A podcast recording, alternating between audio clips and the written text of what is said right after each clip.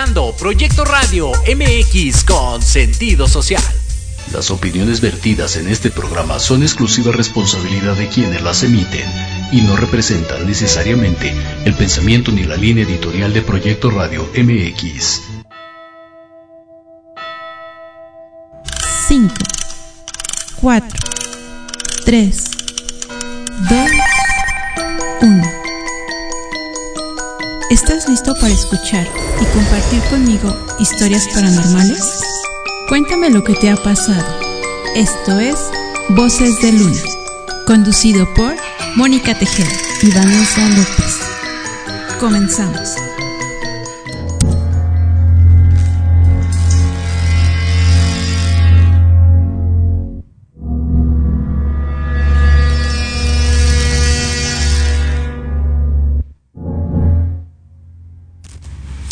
Amigos, muy buenas noches, ¿cómo se encuentran? Pues estamos en Voces de Luna, mi nombre es Mónica Tejeda, me acompaña mi querido Israel. ¿Cómo te encuentras, mi querido Israel? Hola, muy buenas noches, muy bien. ¿Cómo fue su semana? Pues la mía un poco ajetreada, la verdad es que mucho calor, lluvia, de todo un poco, pero tranquila. Qué bueno, qué bueno. Yo un poquito atareado, gracias a Dios, con la venta del Sirio y todas las ceremonias que hubo previas a toda esta Semana Santa, pero fue muy, muy, muy productiva. Sí, bueno, realmente estas semanas han sido como muy cambiantes de muchas cosas, pero es mejor no mencionarlo. Y pues, amigos, como siempre recibiendo a nuestros queridos amigos, para mí es un honor que él esté aquí porque es un hombre súper ocupado, realmente no tiene tiempo de nada y el día de hoy se dio el espacio para poder venir. Está aquí con nosotros nuestro amigo Jim Ventre. Hola, hola, ¿qué tal? Muchísimas gracias, ¿eh? Muchas gracias por la invitación. Este, pues nada. ¿Cómo te sí, soy muy ocupado. Sí, la verdad es que es súper ocupado. ¿Cómo te encuentras, mi querido amigo? Muy bien, muy bien. Aquí, este, pues bueno, dándole, dándole un poco al trabajo. Dicen que Semana Santa se hizo para, pues para descansar y demás, pero la Semana es Santa, pero yo no. Perfecto. Me parece bien. El día de hoy Jim viene a hablarnos acerca de los demonios. Pero nos gustaría entrar en contexto. Yo creo que tenemos que definir qué es un demonio. Muy bien, este, la etimología como tal de la palabra demonio o daimonum tiene dos orígenes como tal. El origen pragmático de la palabra viene siendo desde un panteón judio-cristiano. Es decir, que en su origen la palabra demonio perteneció al panteón judío-cristiano. Después el panteón mesopotámico y derivantes adaptaron esta misma palabra para seres de vibraciones bajas, que eran muy parecidos anatómicamente o bueno, visualmente a un demonio. Entonces, el demonio como tal pertenece originalmente al panteón judío-cristiano y son los demonios que podemos ver como tal pues en la Biblia. Exactamente, son como los ángeles caídos. Así es, aquí hay, aquí hay un parteaguas como tal en la definición de demonio. Ah, dentro de lo que viene siendo los estudios bíblicos, nos comentan que hay dos formas de demonios. El demonio número uno son aquellos ángeles caídos. Esa cuarta parte que se llevó Lucifer con él cuando cayó del cielo a la, a la tierra. Eh, estos caídos de la gracia también son llamados en la Biblia como demonios. El segundo tipo de demonio es aquel que el hombre crea por pecado. Es decir, que el mismo pecado del hombre, cuando la perversidad del pecado llega a un clímax, es posible que un demonio surja de ese pecado. Son los demonios como los que dicen de sangre o demonios de dolor. Así es. O de sufrimiento. Ajá. O sea, que son creados por la misma mente y, y la ignorancia tal Fíjate. vez, ¿no? En su momento, ¿no? Ah, Ahí va, ahí va un punto. Hace, hace un par de tiempo le pregunté a mi profesor de, este, de demonología, antes de graduarme yo, le pregunté, eh, profe, usted, ¿cuál es el demonio más peligroso que usted considera que haya existido? Yo esperaba que me dijera alguno de los 72 demonios de Lars Goetnia, pero no. Mi profesor me dijo, eh, sumo sacerdotisa, eh, me dijo, el demonio más poderoso con el cual yo he tratado de lidiar es con el demonio que nosotros creamos. Wow. Por eso es la cuestión donde decimos carga tus demonios, ¿no? Porque al fin del día sí, digo, y también para creer tienes que darle forma, ¿no? Claro, claro, Exactamente. claro, Entonces, estamos hablando que aparte de los que existen, podemos crear nuestros propios demonios. Así es, y también lo podemos ver como tal en ciertas partes de la Biblia. Eh, lo que viene siendo Isaías, Malaquías y Matías nos narran cómo es de que había ciertas personas que estaban tan atormentadas que por su mismo pecado y su misma perversidad, los demonios nacían de él. Algo muy, muy característico de estos demonios, ¿qué es lo que diferencia a un ángel caído, que es un demonio, a un demonio creado por alguien, por un ser humano. Los demonios o los ángeles caídos son las huestes celestes, es decir, que generalmente no radican o su modus operandi no está con los mortales, sino está en la guerra interminable del tercer cielo. Estos demonios rara vez tienen como tal una injerencia directa después de los acontecimientos del Antiguo Testamento. Después de los acontecimientos del Antiguo Testamento, los demonios que son creados por los humanos son aquellos que trabajan en una tipo matriz de traer más demonios consigo mismo. ¿A qué me refiero? Dentro del pragmatismo del exorcista existe cómo identificar los demonios y cuántos de ellos hay en cada sujeto. ¿A qué voy? Cuando un sujeto, supongamos que en el método católico, comete un pecado capital, este crea un demonio, este le abre puertas a un demonio para que esté pegado a él existen diferentes fases de lo que viene siendo sintomatología del exorcista, en el cual entre más poder tenga este demonio o entre más tiempo o per se la víctima con, en cuestión cometa más consecutivamente ese mismo pecado, el demonio va tomando muchísimo más control y empieza a subir de fase dentro de lo que viene siendo la posesión. Lo curioso de todo esto es de que generalmente estos demonios no trabajan solos. La Biblia no los dice. Cuando Juanito eh, comete un pecado de adúltero, es adúltero, Juanito, crea este demonio o le da paso a este demonio. Pero supongamos que Juanito se arrepiente, pide el perdón de Dios y es liberado o exorcizado, dependiendo de qué visión la veas, si cristiana o católica, este demonio se va. Pero Juanito es muy débil y vuelve a pecar por, este, por ser adúltero. El mismo demonio que fue liberado esa vez que Juan pidió perdón va a volver, pero ese demonio no vuelve solo, vuelve con otros seis. Ok, entonces el arrepentimiento realmente si no lo hacemos de corazón o no lo quitamos, se nos vuelve a... Así es, deja tú eso. Más complicado. ¿Han escuchado en las películas ese famoso donde el tipo está todo exorcizado y dice, ah, dime tu nombre, demonio? Y el, de este dice, somos legión. bueno, no está tan leja, lejos de la realidad bíblica. ¿Por qué? Porque esos demonios más uno, que fue el original que, que atacó a Juanito, Juanito se vuelve a arrepentir. Y esos siete demonios, es decir, el original y los seis que lo acompañan, se van. Pero Juanito vuelve a pecar. Sí, cada uno de esos se va Exactamente. Cada uno de esos va a traer a otros seis. Entonces es muy común dentro del ámbito del exorcista católico encontrarte con huestes, con legiones, con batallones de una sola persona que carga muchos demonios. Hay una película que acaba de salir, no quiero promocionar, ¿verdad? Pero el exorcista, el exorcista del Papa.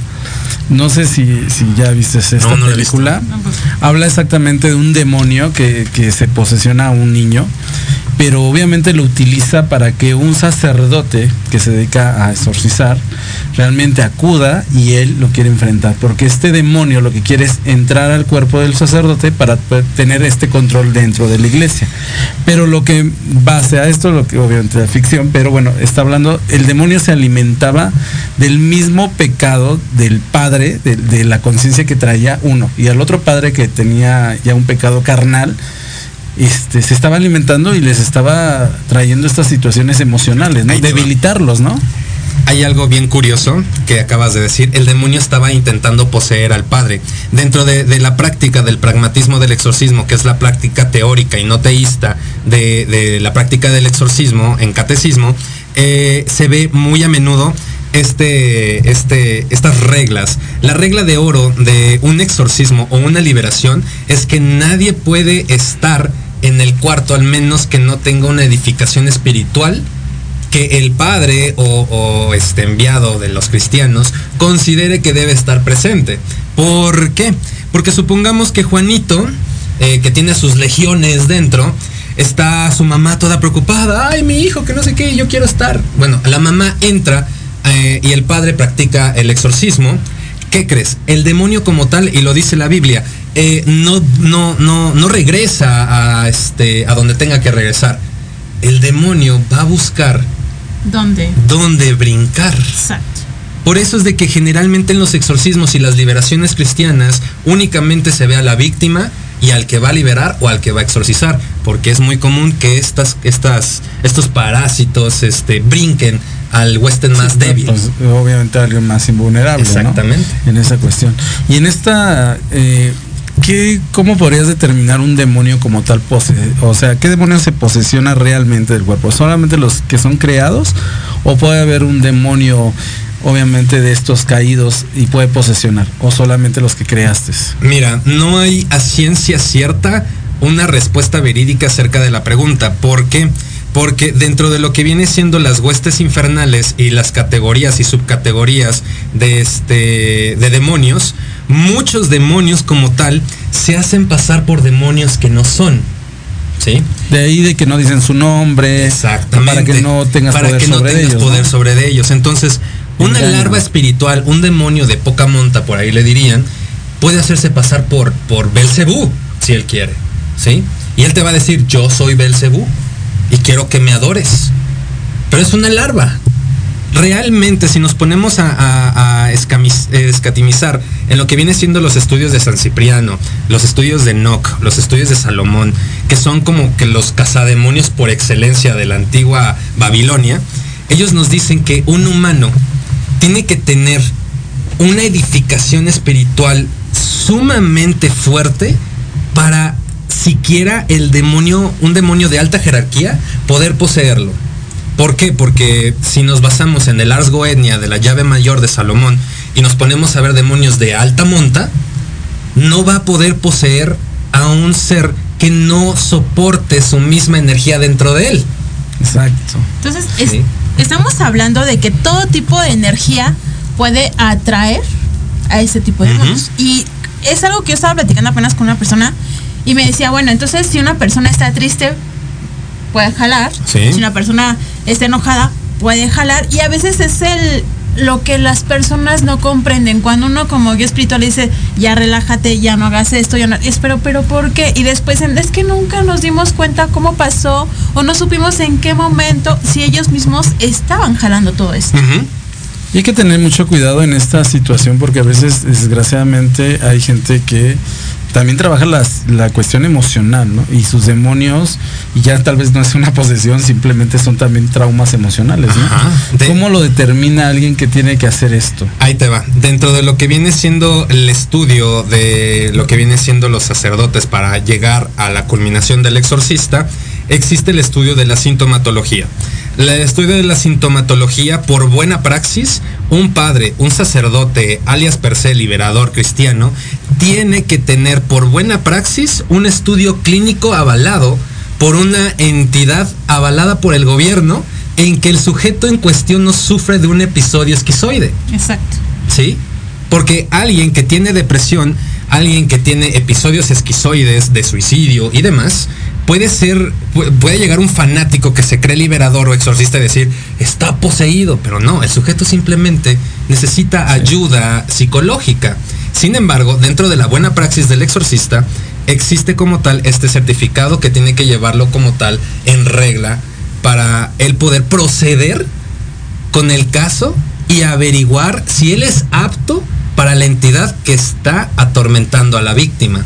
Es muy común que una vez que se tiene el papel de que no sufre episodios esquizoides y que el padre puede proceder con un exorcismo, tenga que averiguar qué clase de trasfondo y hasta cierto punto con qué entidad puede estar lidiando. Y si el sacerdote no tiene el rango, no tiene el conocimiento por buena praxis, tiene que reportarlo ante su superior y el superior tiene que enviar a alguien que sí sea competente para lidiar con este asunto.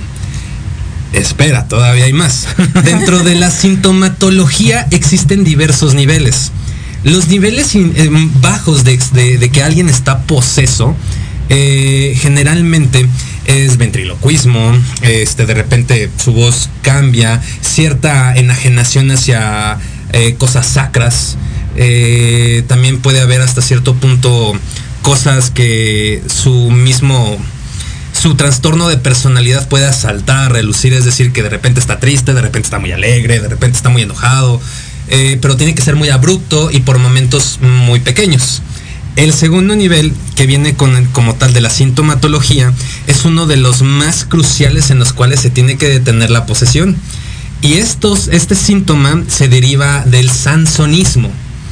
Cuando llegan al sansonismo, sansonismo viene de la palabra sansón, es decir, fuerza sobrehumana, eh, cuando llegan al sansonismo como tal, ya el poseso, cuando se siente amedrentado o siente que alguien lo quiere expulsar, empieza a manifestar esta sobrefuerza humana. Entonces, no todo en las películas está mal, pero sí está exagerado. Sí, obviamente, ¿no? Pero pero llega un momento que, que esto, tú lo estás diciendo, lo tiene que ser un especialista, lo tiene que ser, ah, obviamente, hacer un diagnóstico para esta situación. y mientras sucede esta situación, y si realmente hay un demonio, ¿qué le está pasando al cuerpo de esta persona? Está sufriendo por transmutación de dos tipos. La transmutación de dos tipos dentro del de, la, de la víctima posesa puede ser corrupción o puede ser este eh, este español, es, uno mental y es otro físico. la corrupción mental es cuando la, mente del, poseso empieza a fragmentarse o a crear ciertas pues, perversiones dentro de su mente que lo hace diferente, lo cambia en el psique. Eh, la corrupción física es cuando ya empiezas a tocar niveles 3 o 4 de posesión, que es decir, que ya el cuerpo empieza a sufrir ciertos cambios. No es como en las películas que se hacen con brazos largos y demás, pero simplemente incluso puede derivar desde su higiene, desde lo que viene siendo caída de cabello, este, ya empieza a haber una corrupción que empieza a afectar el cuerpo. Entonces, esto esto que vemos de repente en las películas de que este demonio te dice cosas que tal vez que nada más tú sabes, o sea, este, que te adivina o te dice el nombre o, tus pecados. te manda, Para manifestar, decir, para que veas que si yo estoy aquí presente. O el cambio de, muchas de las películas marca mucho el cambio de, idioma, ¿no? Que hablan latín o hablan lenguas muertas. ¿Esto, ¿Esto es verdad o simplemente es ficción de las películas? Mitad sí, mitad no. Eh, dentro de lo que viene siendo el mismo cristianismo, podemos ver incluso que uno de los dones más populares dentro de la cosmovisión judio-cristiana es hablar en lenguas. Tú puedes ir a una iglesia cristiana y si el regocijo vaya en cuestión es suficientemente alto, hay personas que empiezan incluso a sufrir como que ciertas convulsiones y empiezan a hablar en lenguas que ni siquiera ellos entienden esta manifestación de lenguas es uno de los dones que te da el cristianismo o per se Biblia que entrega eh, Dios al momento en que tú naces. El don de lenguas, el don de pastoreo, el, don para este, para ser este eh, misionero, el don de pandero, el don de levita, que son los músicos. Este, todos estos son dones. Entonces, por, por cambio de moneda, sí, los demonios en cierto punto pueden hacer que la persona en cuestión hable en una lengua. Para que llegue a ese punto, está difícil. Porque generalmente alguien que es poseso a ese punto, ya el demonio ya tomó suficientemente control del psique que ni siquiera la persona se da cuenta que está posesa. O sea, pierde completamente conocimiento. Exactamente. y puede que, durmiendo él esté hablando en lengua, se despierte y haga su vida normal. Ese es el objetivo del demonio al poseer un cuerpo que el cuerpo esté tan sumergido dentro de su control que el mismo psique consciente de, la víctima no se dé cuenta que hay alguien ahí. ¿Qué características ah. tiene que tener alguien que, o por decir un demonio, escoja a alguien en especial, cómo se posee, o que es creyente, no creyente? ¿Te puede posicionar aunque no seas creyente a ellos? Mira, eh, dice, dice una película de, este, de Constantine. Constantine le pregunta a la policía, oye, ¿y tú crees en el diablo? Y la policía dice, no. me dice, pues qué mal, porque él sí cree en ti. No tiene nada que ver que tú creas o que no creas. Al, diría mi profesor de catecismo, al enemigo le conviene que, creas que él no existe. Sí, exactamente. Esa es una forma de, de, podernos ganar, ¿no? Exactamente. Entonces, No tiene nada que ver que creas o no creas. Que seas un, objetivo eh, para un demonio en particular, tienes que ser alguien que tenga algo muy especial dentro de una comunidad cristiana, católica, política, etc. Vuelvo a lo mismo. Hoy en día está muy de moda decir que te acompañan mil demonios y que eres mejor amigo de Lucifer y que cual sea. Demonios de alta monta, generalmente sus objetivos no se planean en, ah, él es cristiano, ah, él es católico, ah, él lo quiero. No. Ellos buscan el control de masa. Es decir, puede ser un político, puede ser alguien que, es, que tiene una comunidad bastante grande. Está buscando el control metódico para atraer a todas las huestes infernales a este plano. No importa si crees, no importa si no crees.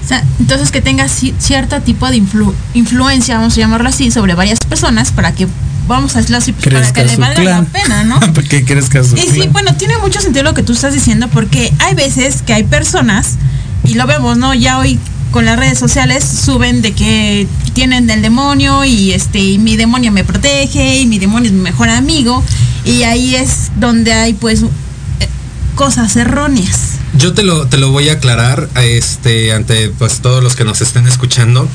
Etimológicamente, por la palabra estricta demonio en el panteón judío-cristiano, no es posible tener a un demonio como guardián. No es posible. Sin embargo, el, el, léxico dentro de la etimología de la palabra demonio ha ido evolucionando con el pasar de los años. Y esto lo expliqué apenas en una conferencia en una universidad acerca de este, esta mala, mala visión acerca del contexto de la etimología demonios, ángeles y guardianes. En esta conferencia yo lo que explico es lo siguiente. ¿Conocen ustedes a las valquirias del panteón celta? No. Las valquirias del panteón celta eran estas, estas mujeres con armadura y una espada y tenían sus casquitos con alitas y tenían dos alas. Ah, ya, ya, sí. Sí, pero esta valquiria es única y exclusiva del panteón celta y sirven al dios Odín. ¿Sí? El dios padre para los vikingos. Comparé una imagen renacentista de los sajones del 1800 sobre lo que ellos pensaban que era una valquiria y se muestra a una mujer en armadura con dos alas y con una espada. Mostré después un ángel o un arcángel del siglo XIII ilustrado e hice la comparación. Es sumamente igual. Es decir, que las dos son mujeres, las dos llevan armadura, las dos tienen dos alas, las dos se ven como mujeres guerreras, pero una pertenece a un panteón completamente diferente del otro. Sin embargo, si tú pones a un, a un católico del siglo XIII o del siglo XV a ver una valquiria, él no va a decir que es una valquiria, él va a decir que es un ángel pones a un vikingo a ver a un ángel judío cristiano y va a pensar que las valquirias ya se lo van a llevar al Valhalla.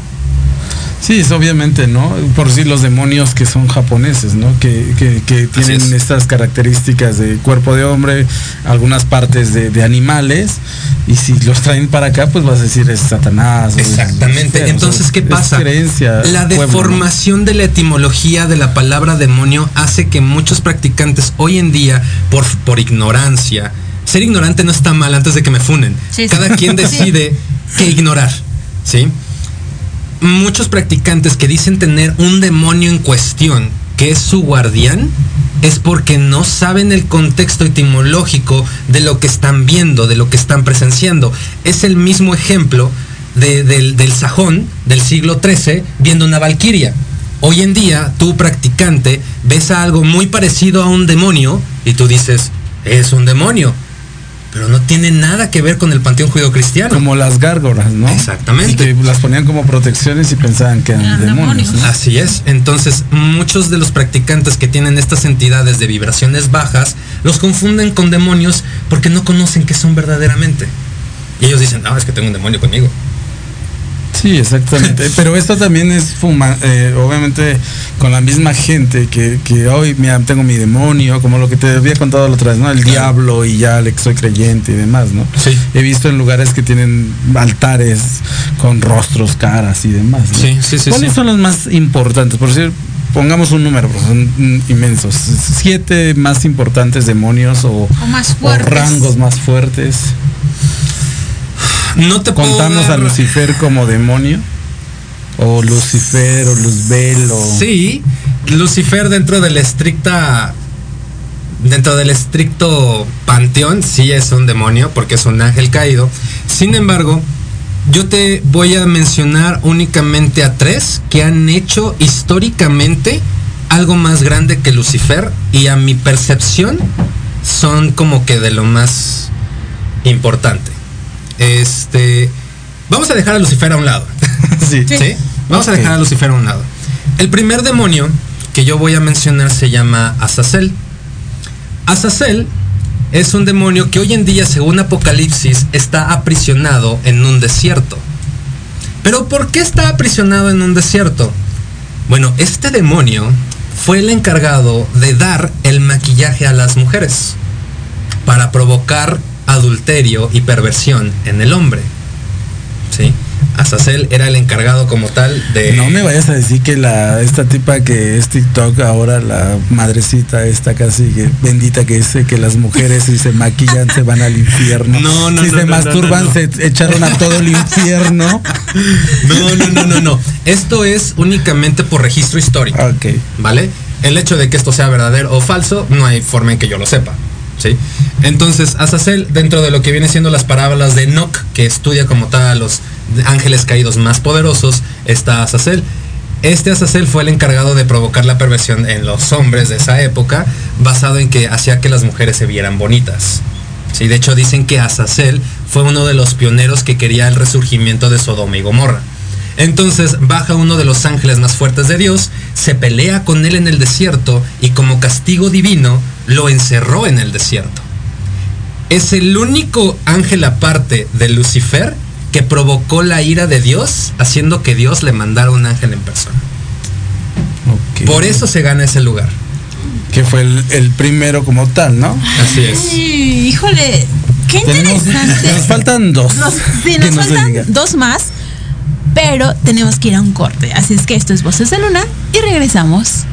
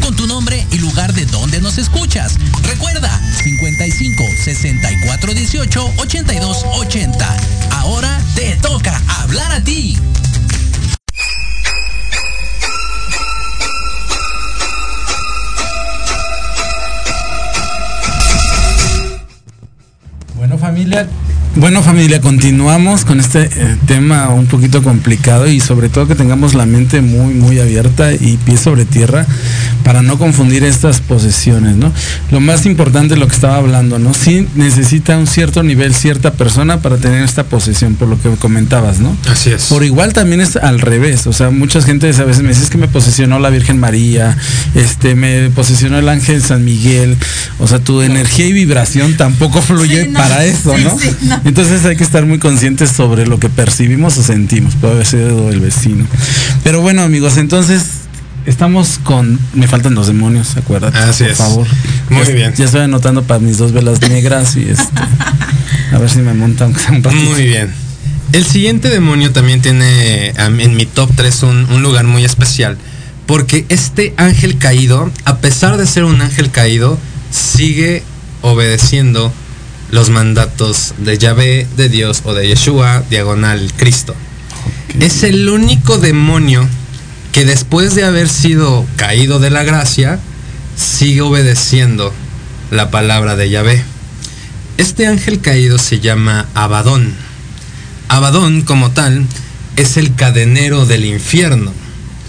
Abadón, antes de que cayera de la gracia, era el encargado del castigo divino a Babilonia el famoso este, pedraje a Sodoma y Gomorra fue la ira de Dios diagonal Abadón, el que castiga a Sodoma y Gomorra.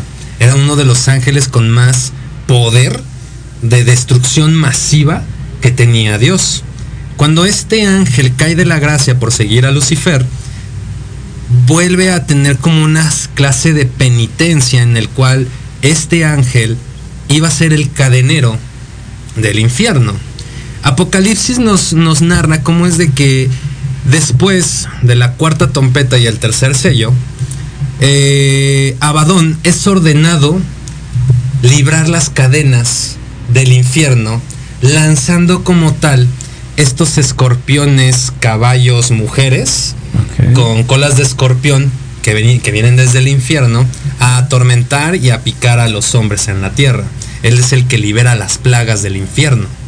Sin embargo, bueno, bíblicamente y teológicamente, Abadón sigue bajo el yugo del mandato de Dios porque es el que se encarga de mantener el no abrirlo. Exactamente. O sea, tiene cierto poder, vamos a llamarlo así, ¿no? No, pues tiene poder, o sea, pero al fin del día, al, caer, obviamente, al liberarse, se supone ir atrás del otro seguidor, sin embargo, sigue cumpliendo en proteger, porque de una u otra forma, si él libera, así es. trae este caos, ¿no?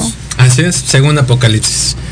Eh, el, ángel número uno que les voy a mencionar hoy tiene un, puesto porque se lo ganó, porque incluso puedo llegar a considerar que es más fuerte que Lucifer. Este ángel caído no se menciona en la Biblia, pero se menciona en el libro apócrifo de Enoch. En el libro apócrifo de Enoch se menciona algo llamado el pacto de Monte Armón. En el pacto del Monte Armón sucedió un acontecimiento que da nacimiento a una especie que sí está en la Biblia, llamada los Nefilim. Los Nefilim eran la, mezcla de una relación pseudo sexual entre un ángel caído y una humana. Pero ¿cómo es de que estos ángeles llegan a creer que es buena idea tener relaciones con, con las mujeres, con las mujeres del hombre? Este ángel se llama, bueno, este ángel caído se llama Samyasa. Estoy seguro de que tal vez en el lenguaje hebreo me estoy saltando un, acento, pero en, el latino lo traduzco a como puedo pronunciarlo. Samyasa, este ángel caído, convocó y obligó a cada uno de estos ángeles caídos a conglomerarse en el monte Armón. Eso dice el libro de Enoch. Si nos ponemos en contexto, él obligó a una cuarta parte del cielo a conglomerarse en un solo lugar. Esto involucra a Lucifer. Ok. Entonces, supongamos que Lucifer, imaginando en el escenario número 2, él haya dicho, no, ¿sabes qué? No me quiero reunir con ustedes. Yo tengo otras cosas que hacer como tentar a Adán y a Eva, ¿no? Por así decirlo. Samyasa, de alguna forma, lo obliga. Y lo trae hasta el monte Armón y le dice, aquí te vas a quedar. O sea, ¿le entras o no le entras, no? Casi, ¿Qué pasa con Samyasa y el pacto del monte Armón? Dentro de los acontecimientos del libro de, de, Enoch, narra cómo es de que Samyasa eh, conglomera a todos los ángeles caídos y los obliga a pactar en el monte Armón para que cada uno de ellos tuviera relaciones sexuales con las hijas del hombre o con las mujeres del hombre, para así demostrarle a Dios que la raza humana era imperfecta, creando una raza más fuerte, más grande y con mayor capacidad de hacer cosas, y esta, esta raza dio como resultado a los famosos gigantes diagonal Nephilim. De hecho, estos Nephilim eh, son una raza completamente canónica dentro de la Biblia que hoy en día nosotros podemos leer. Pero ¿en dónde encontramos estos Nefilim en la, en la Biblia? Lo encontramos en el libro de Números. Cuando el pueblo de Moisés llega a la tierra prometida y Moisés se petatea al ver la tierra prometida. Eh, los hijos. Sí, porque fue el castigo que le dio Dios, porque Moisés le cuestiona a Dios y le dice, hey, hemos pasado tanto tiempo en el desierto, ¿por qué no me has dado lo que me has prometido? Y Dios le dijo, ah, sí, ¿a poco sí, Tilín? Órale, pues nada más por eso, nada más la vas a ver de lejos y te vas a morir. Así como que puta madre. Entonces Moisés llega a la tierra prometida, dicho y hecho, la ve de lejos, se petatea los hijos de, lo que viene siendo Moisés tienen la tarea de reclamar la tierra prometida. Porque sí, Dios les dio una tierra de leche y miel. El único detalle que le faltó decir a Dios es que estas tierras ya estaban habitadas. Entonces, cuando estos, los hijos de Moisés, junto con pueblo de, lo que viene siendo Israel, van a, ver qué, qué, pasa con esta tierra, ¿sí? regresan espantados regresan eh, aterrados porque les dicen al pueblo, hey, sí, es una tierra de leche y miel, está preciosa, pero está custodiada por gigantes. Descendientes de la raza de Anak. La raza de Anak fueron de los descendientes principales de los Nefilim. Pues es, es igual, ¿no? Por decir, en, la cuestión también de, de cuando los dioses también tienen relaciones con el ser humano y se hacen semidioses. O sea, de las dos formas hay conexión. Así es. Entonces, únicamente por eso Samyasa se lleva mi número uno. Ok, es tu. Sí, mm, podría decir que hasta cierto por las mujeres o dime. No, porque en primera obligó a una cuarta parte del cielo. Ya con eso, no sé qué clase de poder o influencia haya tenido este ángel. ¿Y dónde queda, eh, eh, bueno, la fama o se tomó la fama de, Lucifer? Porque digo, para todos y, el hecho de todo el conocimiento hasta en cierta manera dicen Lucifer. ¿no? Ahí ya todo lo culpan al pobre. Al pobre, ¿no? Bueno, bueno también se hizo la fama, sí, se hizo la fama, pero todo se lo gana él. No. si estudiamos como tal las es que hoy en día Reina Valera 1960 y King Jacob, que es lo que se, lee en Estados Unidos y regiones de, Norteamérica y Latinoamérica, que es Reina Valera, son de las traducciones peor influenciadas para poder leer los sagrados escritos. Pero si nos vamos como tal muchísimo más atrás a lo que viene siendo los escritos antiguos, podemos ver que en primera, Lucifer es mencionado si no mal recuerdo, tres veces en toda la Biblia. En el desierto con Yeshua, eh, con el rey David y al final en Apocalipsis, bueno, más bien al principio de Isaías cuando se enfrenta y toma esta famosa este, representación del dragón rojo y se pelea contra Gabriel. Sí. Tres veces. No se vuelve a mencionar a Lucifer más allá de estas veces. Pero, bueno, fueron eh, episodios claves, ¿no? Claro, por supuesto, pero hay algo que sí se menciona mucho. Satanás. O Aleshatan o Leshatan en hebreo. En este hebreo, Aleshatan o Leshatan, que hoy en día adjudicamos a que alguien dice Satanás y dice es el diablo, es Lucifer. Lucifer es Satanás. No. La palabra Satanás anteriormente no era un sujeto, era un verbo para la denominación de una acción de un sujeto. Es decir, era como la palabra hoy en día de ladrón. Si alguien, si Pedrito roba un, dulce y lo cachan, Pedrito es un ladrón. Pero no significa que Pedrito ya no se llame Pedrito y ahora se llame ladrón. Pedrito sigue llamándose Pedrito. Sí, exacto. Simplemente fue la denominación de una acción que él causó. Es un ladrón. La palabra Aleshatan o Leshatan o Satanás era una conglomeración social para dar un adjetivo a un estorbo o a alguien que se oponía ante una idea. Si nos ponemos a pensar en esto frívolamente, era muy bien visto que en tiempos del Nazareno, aquel que estaba en contra de Babilonia o del Imperio Romano era llamado Satanás.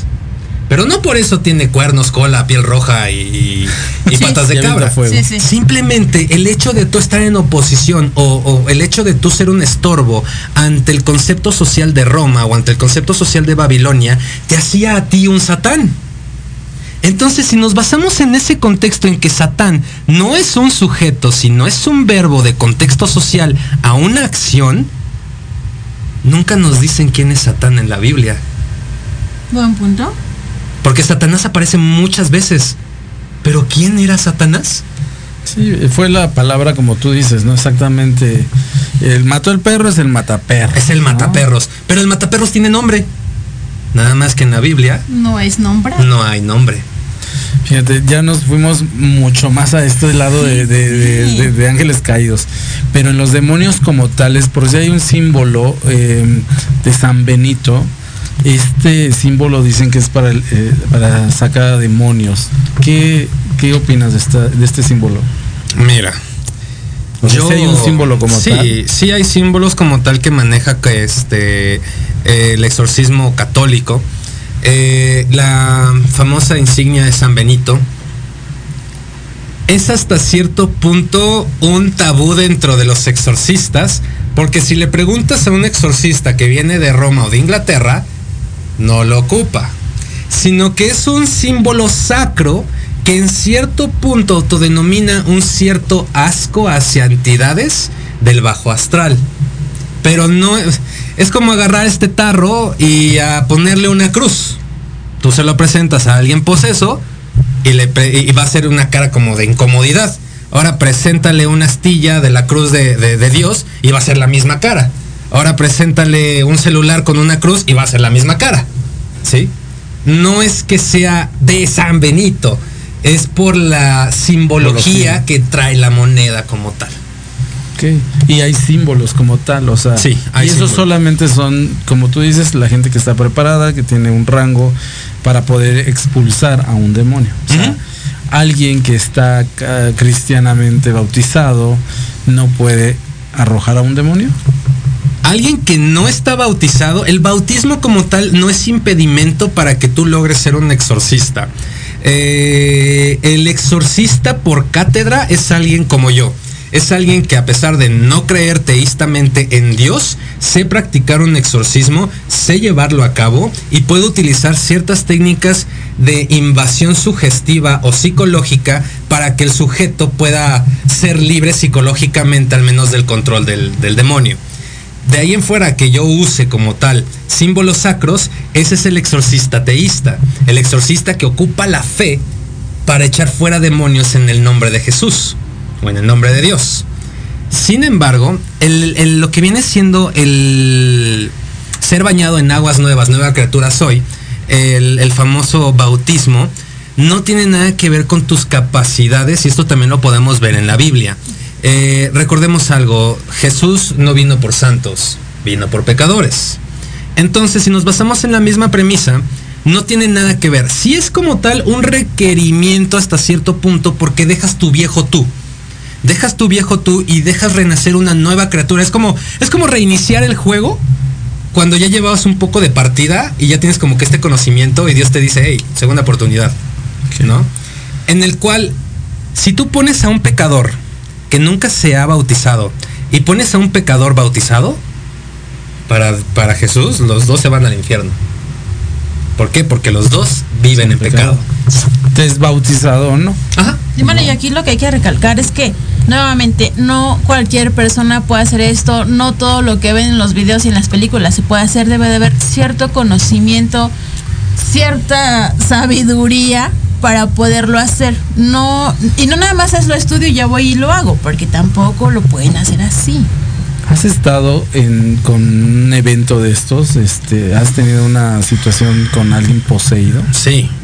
Este, a pesar de que sé practicar como tal el exorcismo de una forma catedrática, invasiva psicológica, me ha tocado estar aproximadamente en siete eventos en los cuales no ha evolucionado a más, simplemente como que generalmente las personas tiemblan mucho de frío. Es algo que me he dado mucho cuenta, que tiemblan tiemblan así de frío. Este, ahora, hay algo que tenemos que poner muy bien en contexto. Un exorcismo no es de una sesión. No es a la primera, no, es a la primera. En, en, nombre de Padre, Espíritu Santo y ah, la chingada su madre, ¿no? no, no funciona así. ¿Por qué? Porque hay ciertos pecados encarnados dentro de la persona que va a seguir cometiendo y le está dando derecho legal espiritual a la entidad de estar en su cuerpo. Por lo tanto, un exorcismo generalmente puede tomar incluso meses y en rangos altos puede incluso tomar años en el cual la persona concordia va evolucionando, vuelve a ser funcional bajo la influencia de este, de este ser demoníaco, pero poco a poco la influencia se va perdiendo hasta que la persona queda completamente libre. Entonces, ¿qué pasa? No porque vayas a la basílica de rodillas, este, con tu, con tu viejecita atrás, con todo respeto a todos los católicos, significa que el demonio que llevas cargando va a decir, ay, qué devoto, no, mejor lo dejo en paz. Es, cuando cargamos la culpa, ¿no? Así es. Y traemos este sentimiento de que somos pecadores y eso es lo que nos absorbe, ¿no? Así es. Entonces, ¿qué pasa?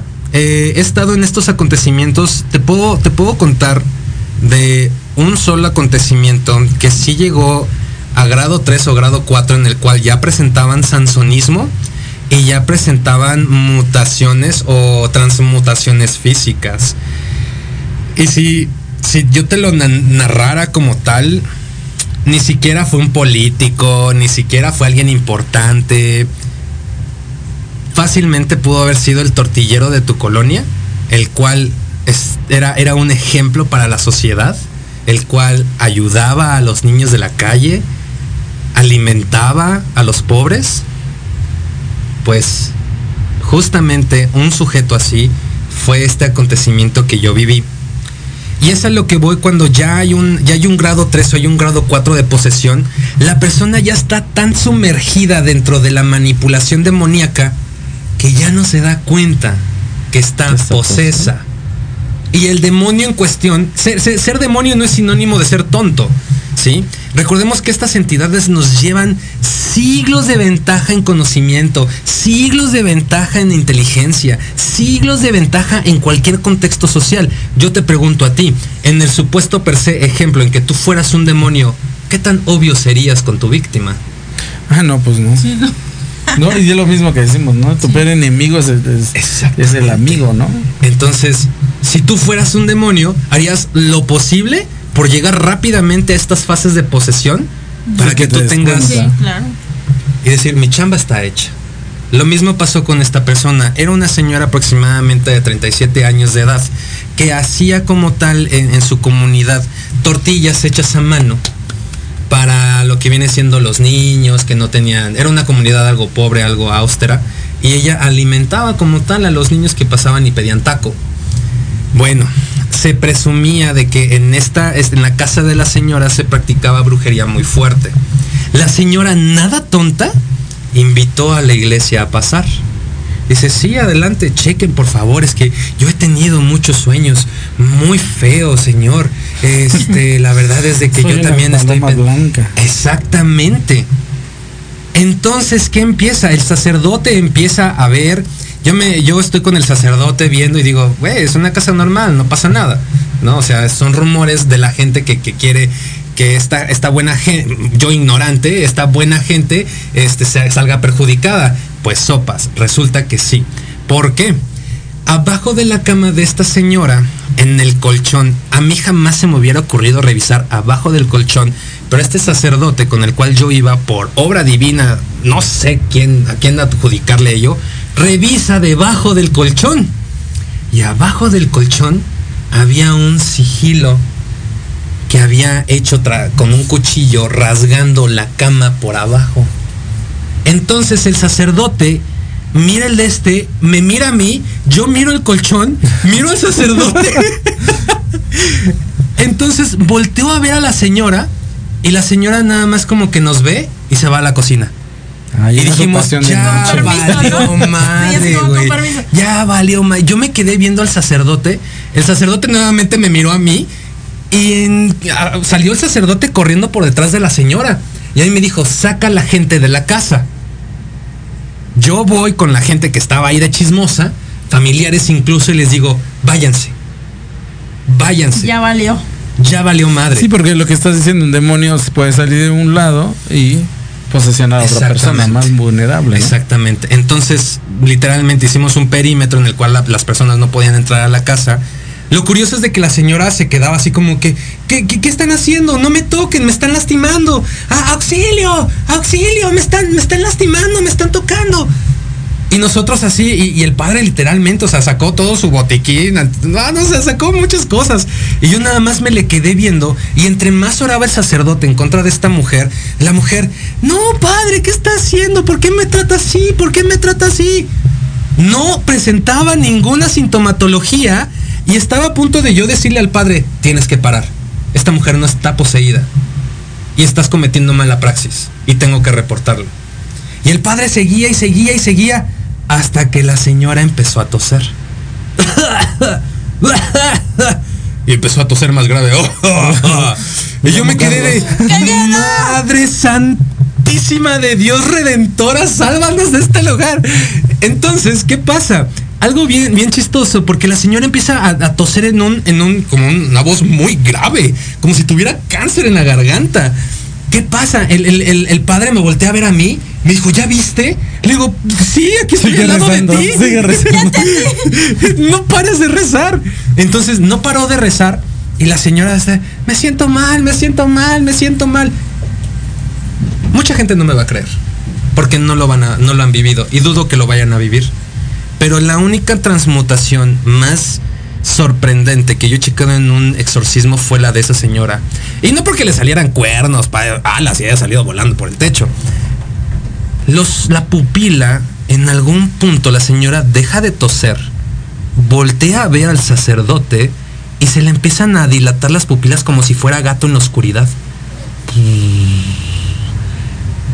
Entonces, yo veo a la señora el sacerdote como que los tenía acá también él y me volteé a ver y le digo, no te desconcentres, sea lo que sea que estás haciendo, está funcionando. Sigue. sigue, tú sigue. Entonces el sacerdote empieza a seguir rezando, ta, ta, ta, ta, ta, que en el nombre del Padre, y empieza a, recitar en latín también. Su latín era un poco cutre, pero empieza, empieza también a recitar en latín. Y la señora no hacía nada más que mirar al Padre, pero lo miraba desde abajo hacia arriba y se le quedaba viendo y hacía su cara así. Luego me volteaba a ver a mí y luego volteaba a ver al padre.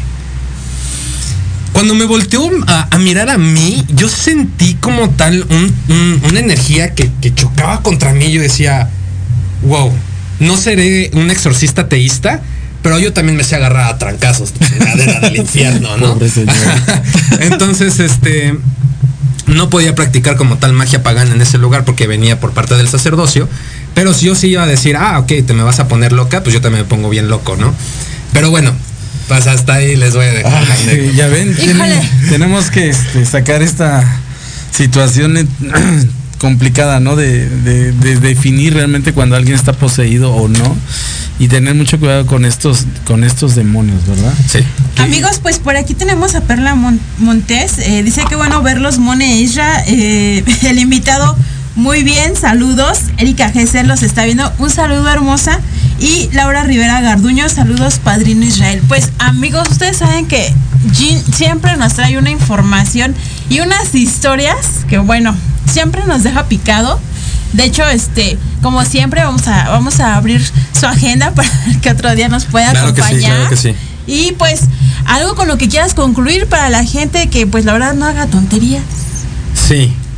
Recuerden, recuerden siempre que el demonio más poderoso que puede existir es el que uno se crea a sí mismo. El demonio más poderoso que puede existir lo ves todas las mañanas en el espejo.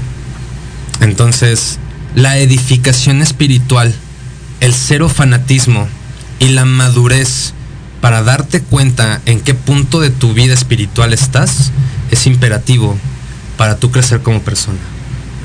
H. Pues familia, pues tus redes sociales, amigo. Bueno, pues me pueden, me pueden buscar en Instagram, en TikTok, en Facebook como Jim Ventru, J-I-N-N Ventrue con V y pues ahí voy a estar su servidor. ¿Qué proyecto tienes ahorita? Ahorita tenemos un proyecto para presentarnos en un este en una parte de un museo de aquí de Ciudad de México. Voy como invitado especial con otros dos exorcistas. Ok, y van a hablar igual. Vamos a hablar igual del tema. Pues a mi en familia seguirlo en sus redes sociales y pues también a nosotros y compartir para que pueda venir y que esto siga creciendo. ¿Cómo ves, Moni? Pues como siempre temas impactantes, invitados de lujo, pero amigos, nos tenemos que ir. Así es que nos vemos la próxima semana. Esto fue Voces, de Luna. y recuerden, ten dulces sueños y mágicas pesadillas. Chao. Llegamos al final. Que tengas dulces sueños y mágicas pesadillas.